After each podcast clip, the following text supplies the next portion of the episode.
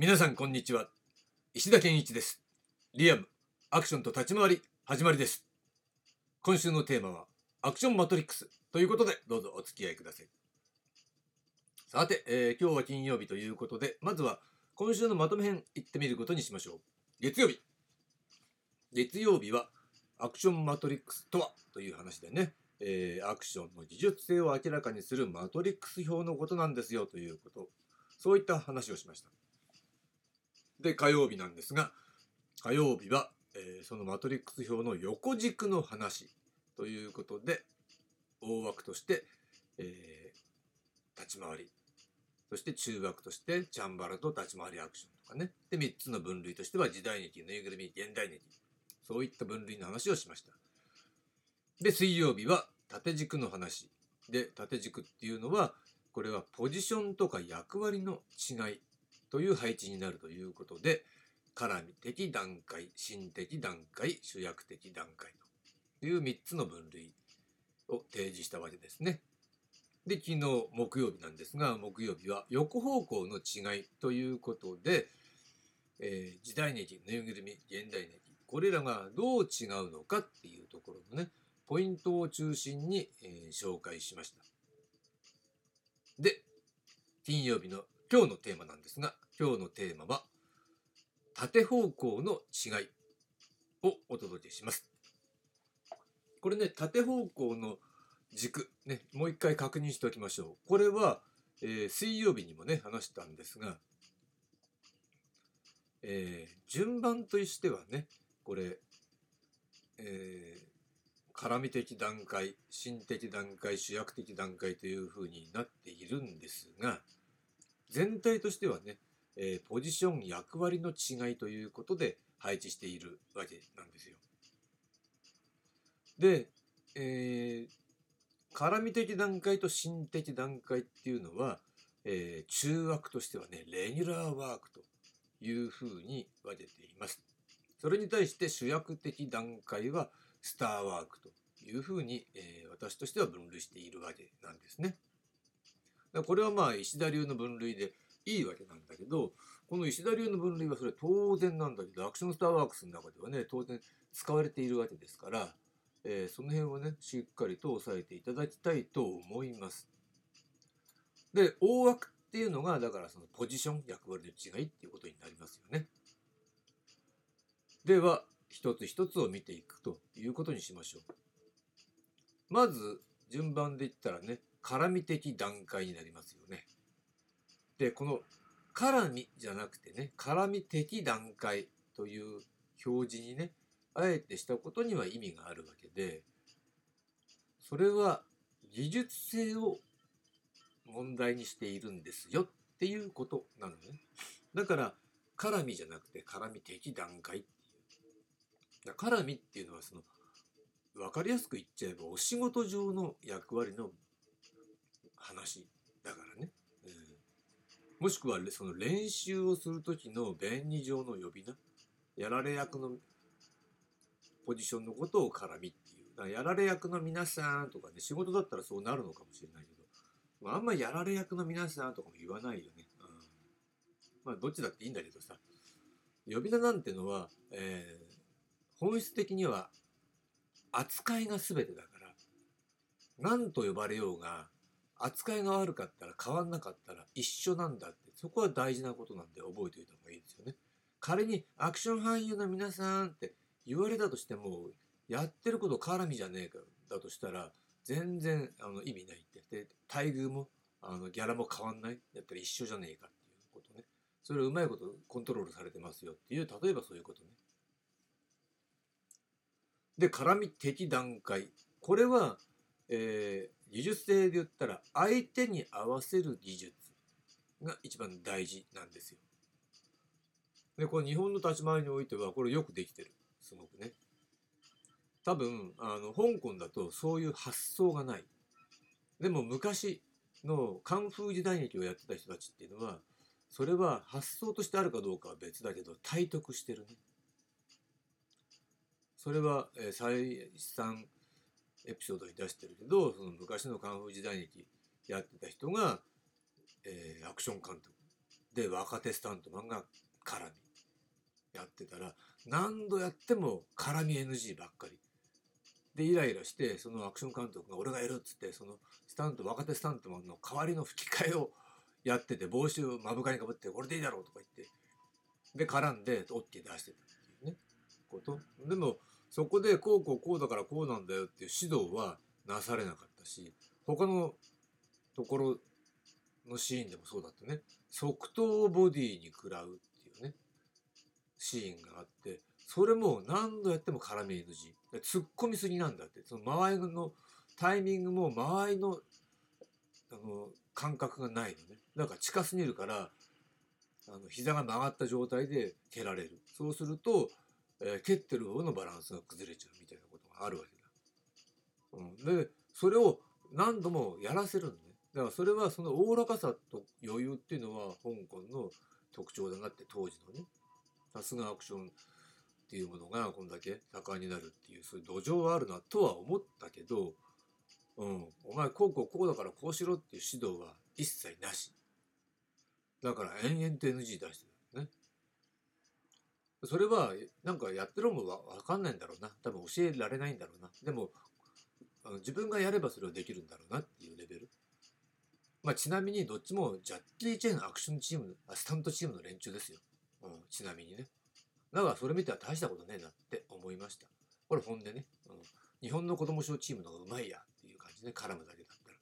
それぐらい日本人っていうのはこの合わせるっていうのがうまいんだけどそれはこの絡み的段階っていうものがきちんと存在してるからね。これはとても大事なところだと思います。で次ね。次は心的段階ね。心的段階をあえて主役的段階と当てたっていうのは意味があるんだけどここは結構ね重要。どんなふうに重要かっていうと心的段階はあくまで段階なわけだ。だけどあの芯をやるっていうことはさ要するに練習場で芯って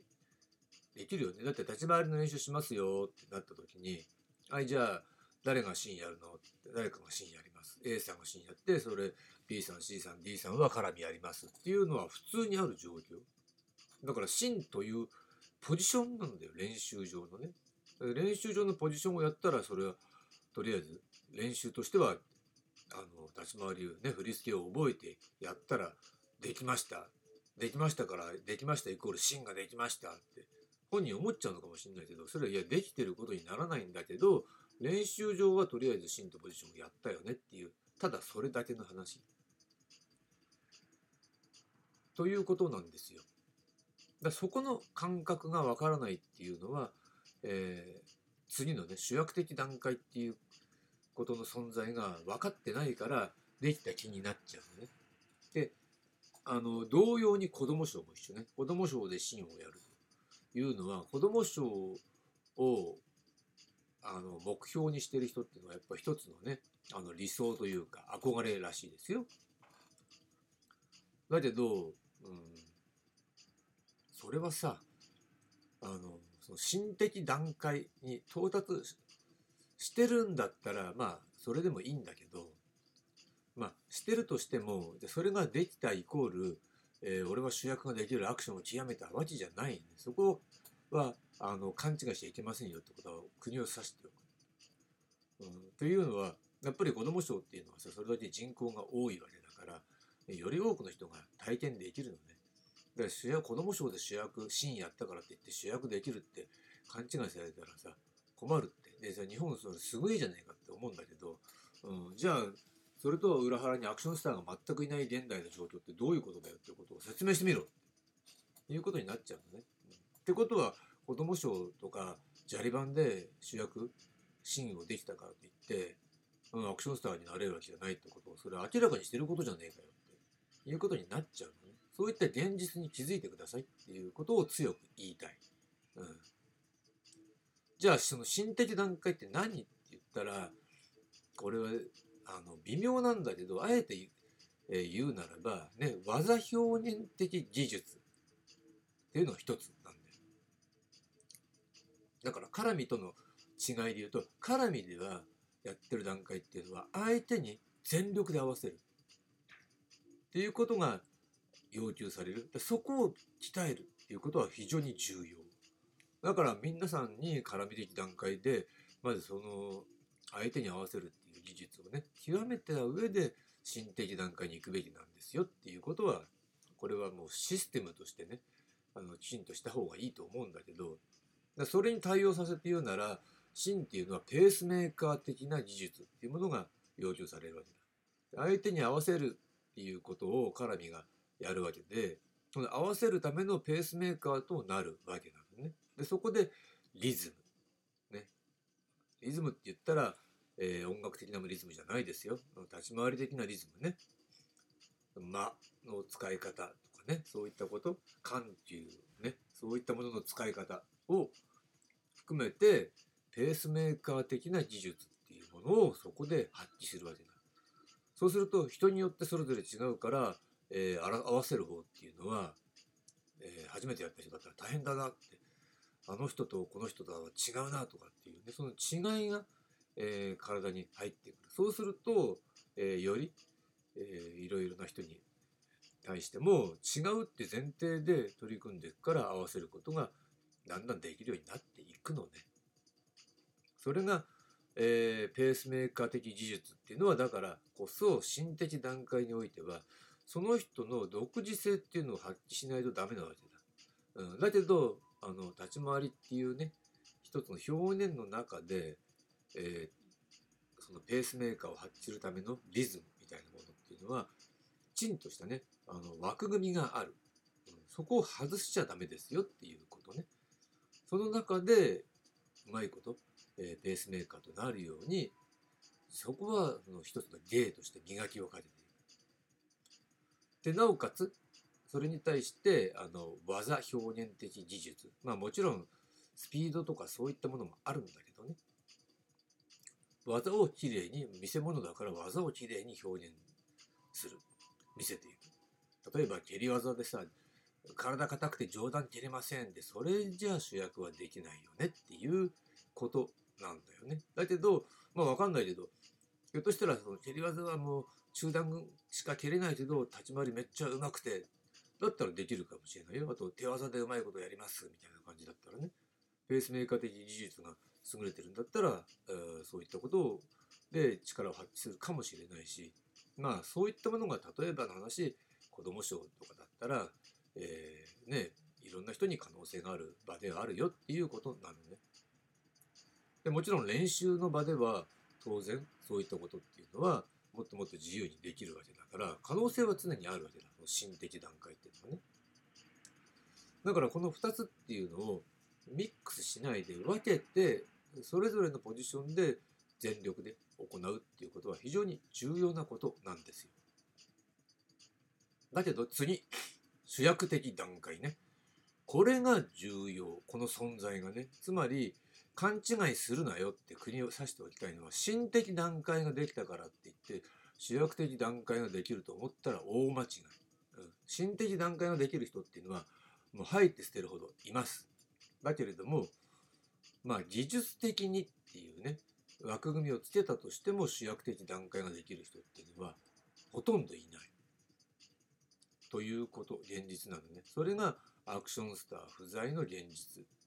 とも重なってますよね結果的に。まあ、くまで結果的だからさ、うん、だから現在において主役的段階の技術を持ってる人がすなわちイコールアクションスターになれるかどうかそれは分かりません。何とも言えない、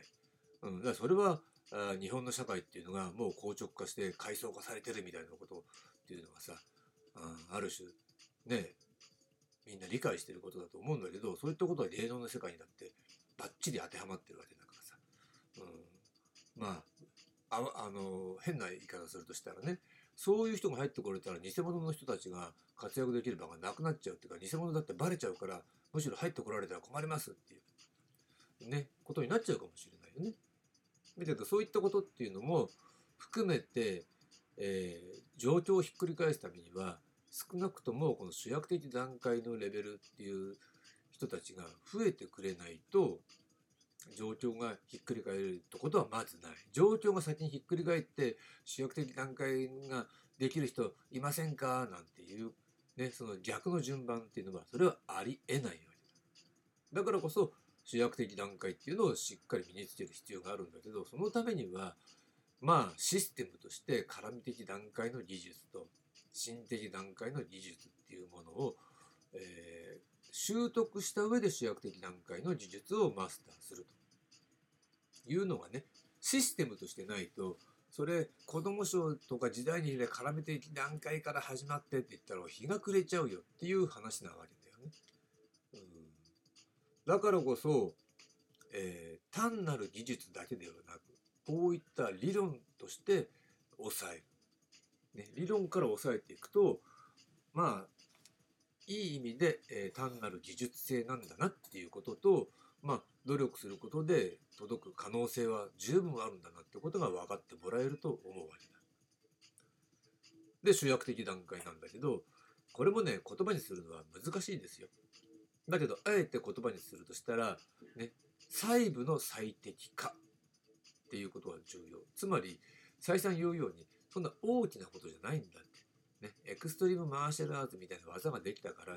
主役的段階に到達できる。もしくは到達したとかそういうことじゃない、うん、だって世界中に入ってきてるほどエクストリームマーシャルアーツうまいやついるわけでしょ。全然アクションスターいないじゃんって話だからさ。それは全く関係ないんです。そういうディティールを最適化することで、えー、人が魅力的になっていくっていう技術。っていうのは細かいところ細部なんだよね。でいわばそれは、えー、秘伝的な技術なんだけどえー、技術性で言ったら絡み的段階心的段階みたいなものをきっちりマスターしてもう体が自動操縦できるぐらいの余裕がないと、えー、そういったものがディティールに入り込んでいくっていうねそういう隙間みたいなものあと精神的な余裕身体運動的な余裕っていうものが生まれないでしょ